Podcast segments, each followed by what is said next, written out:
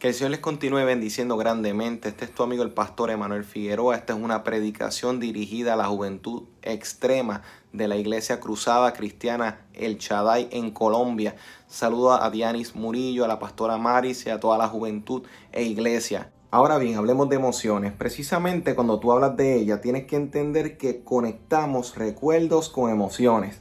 Si yo te digo, piensa en algún momento que tuviste alguna experiencia eh, emocionante, entiéndase, la primera vez que tuviste la oportunidad de obtener algún premio, la primera vez que eh, obtuviste alguna experiencia gratificante predicando o dirigiendo en una actividad, o aquel momento especial en un compartir entre amigos y amigas que se te quedó grabado en tu mente y en tu corazón.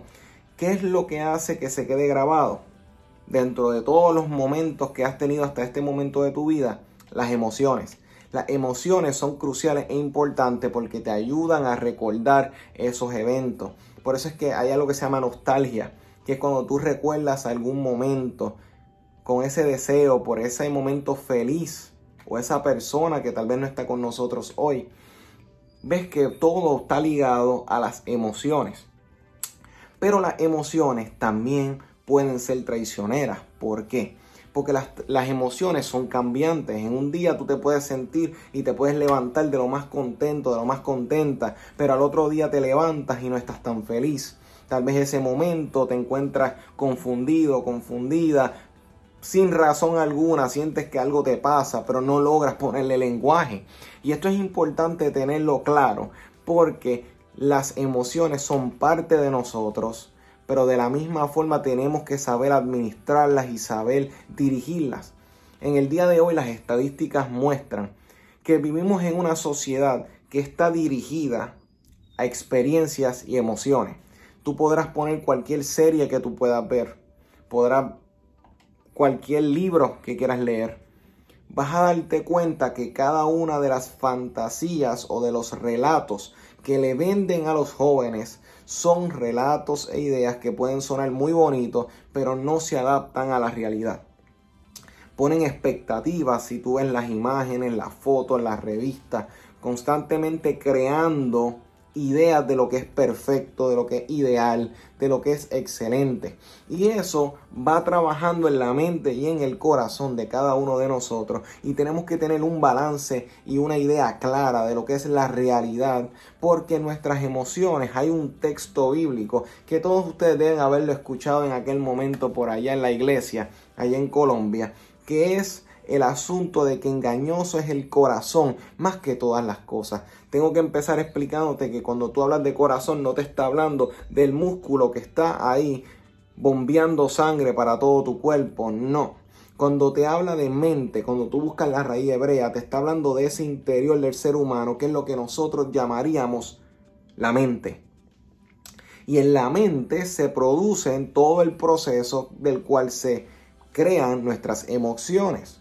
Y es importante tenerlo claro porque cuando yo voy a profundizar a la mentalidad del pensamiento, yo tengo que saber que allá adentro hay motivaciones, allá adentro hay deseos, allá hay sueños que a veces hasta tú desconoces porque estuvieron muy ligados a tu crianza. Y este asunto de las emociones, tú debes tenerlo claro, porque cuando Cristo viene a tu vida y empieza a trabajar en tu interior, no solamente viene desde lo superficial, sino que busca entrar desde lo más profundo del ser. Por eso es que es una meta frustrada el tú querer o cualquiera de nosotros querer cambiar primeramente el exterior antes que el ser interior porque yo puedo cambiar muchas cosas de mi exterior, de mi estética. Yo me puedo cambiar estos lentes, me puedo poner otro, me puedo quitar la barba, me la puedo dejar crecer otra vez. Puedo entonces vestirme de una forma o de otra, pero todo eso se queda en lo superficial. Eso es la imagen de la cual tenemos que tener cuidado. Es la imagen de la cual la Biblia nos muestra cuando fueron a buscar al próximo rey de Israel, el profeta llega a casa de David, pero David no estaba ahí y le presentaron a todos los hermanos mayores el padre, y ninguno de ellos cumplía con las expectativas según Dios, pero en el exterior todos ellos eran los óptimos, no era David. ¿Por qué? Porque nuestra tendencia siempre, y más en nuestro siglo XXI, donde buscamos darle más valor al exterior que al interior. Hoy en día las personas se pueden meter en graves líos por lo que dicen y mucha gente opta por ser hipócrita y no proyectar lo que realmente piensan porque saben que en el momento lo que digan puede crear una imagen de ellos delante de los demás que los puede poner en graves conflictos. La gente prefiere tener un físico perfecto pero sus corazones y sus emociones están completamente distorsionadas, corrompidas, y eso lo podemos ver como muchas personas, incluso los que sufren de este asunto del narcisismo, te darás de cuenta que su imagen, su exterior, su proyección es lo más importante, no lo que realmente esté pasando en su interior. Por eso es que los jóvenes debemos poner ancla firme en lo que es una revelación o un entendimiento de Dios que nos permite a nosotros poder alcanzar día a día una estabilidad emocional. Van a llegar momentos en tu vida donde vas a tener gran alegría, seguro que sí. Va a haber grandes momentos en tu vida donde van a haber tristeza. Va a haber momentos en donde vas a sentir frustración. Hay momentos en donde vas a sentir motivación. Pero ante todos esos cambios emocionales, te debe regir una convicción. Y permíteme hacer una pausa. Una convicción es un conocimiento, algo que tú sabes, que indiscutiblemente lo que suceda, eso va a ser así. Me explico. Posiblemente en tu vida, en tu corazón, en tu mente, estás pasando una serie de problemas. En la juventud hoy en día hay un cuadro grande de ansiedad, de depresión. Y los jóvenes que están sirviendo a Dios no están exentos de que eso pueda tocar tu vida, ¿no? Y si lo estás sufriendo, es bueno que lo reconozcas. Y el buscar ayuda es una etapa. Pero las emociones es algo que se está viendo atacado por la ansiedad que se provoca por tanta exposición a tanta información. Tú y yo tenemos móviles que tienen acceso a redes sociales Tú puedes tener todas las cuentas, pero constantemente estás viendo imágenes donde todo el mundo proyecta aquí bebiéndome algo, aquí comiéndome algo, aquí descansando, imágenes de un mundo perfecto. Nadie proyecta aquí en depresión, aquí pasando problemas, aquí no, no es la norma.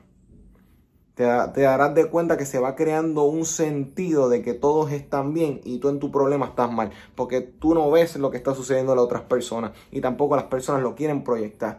Y esto te va creando unas imágenes y unas expectativas. Los que están solteros y las que están solteras constantemente están viendo imágenes de parejas, las películas donde el, héroe o la, o, o la chica encuentra el amor de su vida y tú soltero y tú soltera. ¿Qué está pasando? Te van creando una necesidad de mi campo de administración, eso se llama mercadeo. Te están vendiendo una idea pero tú decides si la compras o si la dejas. Y ese poder está en tus manos, el saber qué tomas y qué dejas. Eso está en la Biblia, en el Antiguo Testamento. La vida y la muerte están delante de ti. Escoge, dijo Dios. Tú tienes el poder de escoger a qué vas a dar paso en tu vida. Tú decides a qué le vas a dar paso. Tú decides a qué pensamiento, a qué información vas a darle entrada para que tus emociones respondan a ello. Hay muchos de ustedes que pueden estar teniendo gran temor por el mañana, pero te quiero dejar saber que Dios está ahí. Eso es un conocimiento real, inmutable, que no importando lo que pueda venir, todo lo que pueda llegar, Dios está ahí. Así que cuando llega el temor y llega la ansiedad, tú retomas la palabra de Dios y la plasmas delante de ti y te haces recordar lo que Dios dijo y vas a ver cómo tu ser se empieza a estabilizar, cómo tu ser empieza a responder a lo que tú le estás diciendo y a lo que tú estás decidiendo creer en cuanto a Dios. Por eso es que la fe, hablábamos esta semana acá en Puerto Rico, en un estudio bíblico, que tú decides en qué pones tu fe. Y esto es importante y, sé que si lo entiendes y lo captas y si no, revisa este video, esta parte. Porque es importante que entiendas esto que te voy a decir. Cuando tú te sientas en una silla ¿Acaso tú verificas si los tornillos que le pusieron a esa silla están todos bien puestos? Si están completos. ¿Acaso cuando tú te tiras a tu cama a recostarte, a dormir, acaso tú dices, déjame verificar si esta cama está completa? No, tú te lanzas en ella, tú no piensas absolutamente nada. Posiblemente antes del COVID y toda esta pandemia que estamos viviendo a nivel mundial, tal vez no eras tan meticuloso, meticulosa. Eso en Puerto Rico es que estabas pendiente muy detenidamente a lo que te ponían en el plato cuando ibas a comer. Tal vez te servían la comida y tú ni revisabas. Ibas al fast food, como decimos aquí en Puerto Rico, allá a cualquier negocio de comida rápida. Y tú automáticamente metías la mano en la bolsa, sacabas la papa frita, los nuggets, lo que fuese que fueras a comer y directamente a tu boca. Tú confiabas en que estaba sano, que estaba limpio que estaba correcto y que lo que estás consumiendo no te va a infectar. Tú estás aplicando fe. Tú estás dando por sentado. Eso es lo que Pablo decía cuando ahora mismo la fe es la certeza de lo que se espera y una convicción de lo que no se ve. Tú estás dando por sentado que unas cosas son de una forma y que no van a fallar. Nadie revisó la comida de su madre, de su padre cuando se la prepararon porque tú diste por sentado que está buena. Eso es fe. El tú dar por sentado que lo que está en tu vida y lo que Dios tiene para ti se cumplirá. Por eso es que tus emociones, saca tiempo para analizar el por qué te sientes como te sientes. Hay momentos en nuestra vida donde nos dejamos envolver por las emociones y caemos en trampas emocionales. Porque las emociones te pueden engañar, por supuesto. Las emociones te pueden hacer pensar que todo está bien cuando no lo está. Cuando las emociones también te pueden hacer pensar que todo está mal cuando todo está bien. ¿Por qué? Porque las emociones están conectadas a la mente, al corazón que dice el texto bíblico. Pero entonces el conocimiento entonces puede estar en oscuridad y hay que llevarlo a la luz de la palabra de Dios. En la Biblia tú vas a escuchar las voces de muchas, las voces de muchas personas que antes que tú pisaron esta tierra y aprendieron y se dieron cuenta. Por eso es importante que cuando tú vas a la palabra de Dios tú recuerdes estas palabras que te voy a decir. ¿Por qué fue tan importante que esas palabras se escribieran? ¿Por qué han servido de ancla, de bendición para tantas generaciones? Precisamente porque en ellas hallaron un entendimiento de la realidad de lo que Dios quiere hacer con tu vida. Por eso es que joven, levántate y quita de tu mente pensamientos que te estén limitando Muchos de ustedes y muchos de nosotros cuando estamos empezando en el ministerio o empezando a servir a las personas tenemos estas emociones de que no somos capaces porque son pensamientos que nos crean sentimientos de impotencia y nos crean sentimientos de confusión y tenemos que revisar nuestra mente y nuestro corazón y decir no, no, no, yo posiblemente no soy el mejor o la mejor, pero si Dios me llamó, yo me voy a lanzar y voy a obrar con lo que tengo. Aprender de David cuando fue a pelear con Goliat. Este ejemplo me gusta darlo. Cuando David fue a pelear con Goliat, ¿acaso hay un texto bíblico, alguna parte en la historia o en el relato que te esté diciendo a ti? Y Dios le dijo, ve y pelea con él que te daré la victoria. No, no está. Búscalo. ¿En dónde? En ninguna parte. Él fue, le ofrecieron una armadura, la armadura no le quedaba bien, entendiendo y recordando que hay personas que te van a dar sus estrategias, pero tus estrategias, sus estrategias no necesariamente te van a funcionar a ti en tu escenario particular. Por eso es que hay que estar abierto a los consejos, pero saber cuáles pueden venir de Dios y cuáles no. Recuerden que Jesús reprendió a Pedro, apártate de mí, Satanás, en un momento porque estaba aconsejando que no fuera a la cruz. Tú, tú, debes saber qué información entra a tu mente y a tu corazón y saber si viene de Dios o no. Pero ¿cómo tú lo vas a discernir? Si tienes una relación con Dios. Cuando tú conoces a alguien, tú sabes si lo que te están diciendo que dijo esa persona viene de él o no viene de él. No sé si me están entendiendo, dígame conmigo, dígame conmigo si estás, si estás de acuerdo. Pero precisamente David no tenía una certeza clara como nosotros que muchas veces queremos, para la vida que para cada escenario Dios diga, zúmbate, detente, pausa. Él no sabía, pero fue a buscar cinco piedras. La gente le da simbolismo espiritual a esas cinco piedras. Yo te diría que si su plan magistral era que si no le daba con una, le daba con la segunda, le daba con la tercera y si no le daba con la quinta. No, no, no, eso son el, ministerio quinto, pero los cinco ministerios, nada, ninguna parte dice eso. David estaba en ese momento, se pudo haber sentido vulnerable como cualquiera de nosotros. Si no, ¿por qué dice que cuando David se acercaba a Goliat, que era lo que decía el texto, y el chico sonrojado, busca la traducción que tengas en tu Biblia, el chico sonrojado, cuando tú ves a alguien sonrojado, ¿qué quiere decir eso? Yo conozco que un joven puede estar sonrojado por dos razones. O porque esté enamorado o enamorada. O porque está ansioso o ansiosa o tiene miedo. Yo no creo que David estuviera enamorado de Goliat. pues puedo pensar que estaba ansioso porque si iba a enfrentar un ambiente como cuando tú te vas a parar a hablar por primera vez frente a un grupo de personas o por segunda o por décima vez, porque no importando cuántas veces te paras frente a las personas, usualmente le da lo que aquí en Puerto Rico decimos ese frío olímpico, ese escalofrío, ese temor. Posiblemente se puso ansioso, ver gente rodeando, viendo a ver la pelea estelar de ese día. ¿Y él qué hizo? Tomó su piedra y le dio vuelta. ¿Qué él hizo? Estaba utilizando el mismo método que utilizaba para pelear con oso, con los lobos. ¿Qué, te, qué tú puedes ver con esto? Que hay veces que tú estás esperando que Dios te dé algo nuevo. Cuando Dios te está diciendo, aprende a honrarme en aquello que tú dominas, con lo que tú conoces, y tú verás cómo alcanzas con ello lo que no pensaste que podías alcanzar. ¿Qué le pasó a David? David se lanzó, él dijo, si Dios me dio la victoria en algún punto con estas piedras, me la dará con este problema.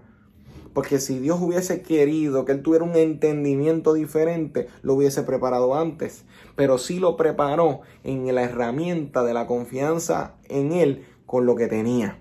Por eso es que joven, trabaja con tus emociones.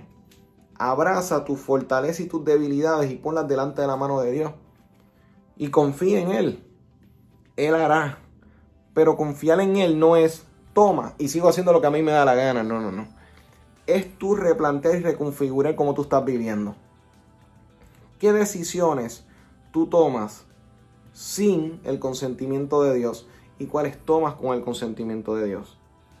Empieza a replantear y pon en las manos de Dios tu futuro, tus proyectos. Tú quieres lograr muchas cosas, perfecto, excelente. Pero ¿acaso has pedido el consenso? O más bien el consejo de Dios. Uno, soltero soltera, ¿acaso antes de entrar en una relación has pedido el consejo de Dios? Porque tus emociones te pueden engañar. Recuerda lo que dijimos al principio. ¿Acaso vas a tomar una decisión en lo que sea, en tu familia, en tu entorno? Que Dios no sea tu plan B o C. Haz Dios tu plan A. Porque de lo contrario, lo que hacemos es tomar la decisión que queremos y decir, Dios, mira, tomé la opción C. ¿Qué tú crees? No, no, no, no funciona así.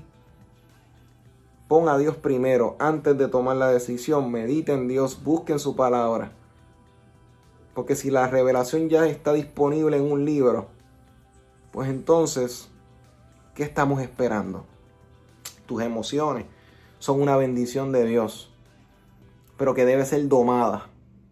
Es como un caballo salvaje. El caballo salvaje te puede llevar a cualquier punto con su gran velocidad, pero hay que domarlo, hay que educarlo, hay que llevarlo día a día. Y nosotros que sabemos y entendemos lo que Cristo hizo en nuestra vida, hay que aprender a llevar nuestros pensamientos cautivos a la obediencia a Cristo. Todos los días domarlo, cada día llevar nuestros pensamientos a cuando tu mente diga es rojo, es azul, es amarillo, no, no, no, Dios me dijo que era blanco, Dios me dijo que era verde, el color que te haya dicho. Pero tú tomas tus pensamientos y los sujetas. Y cuando tú sujetas tus emociones y tu corazón, a principio te van a dar pelea. Te van a dar pelea, te van a hacer resistencia. Pero tú insistes y vas a darte cuenta que con el tiempo las emociones se empiezan a estabilizar porque te estás alineando a lo que Dios dijo. Permítame hacer una oración por ti, por la iglesia, por la juventud.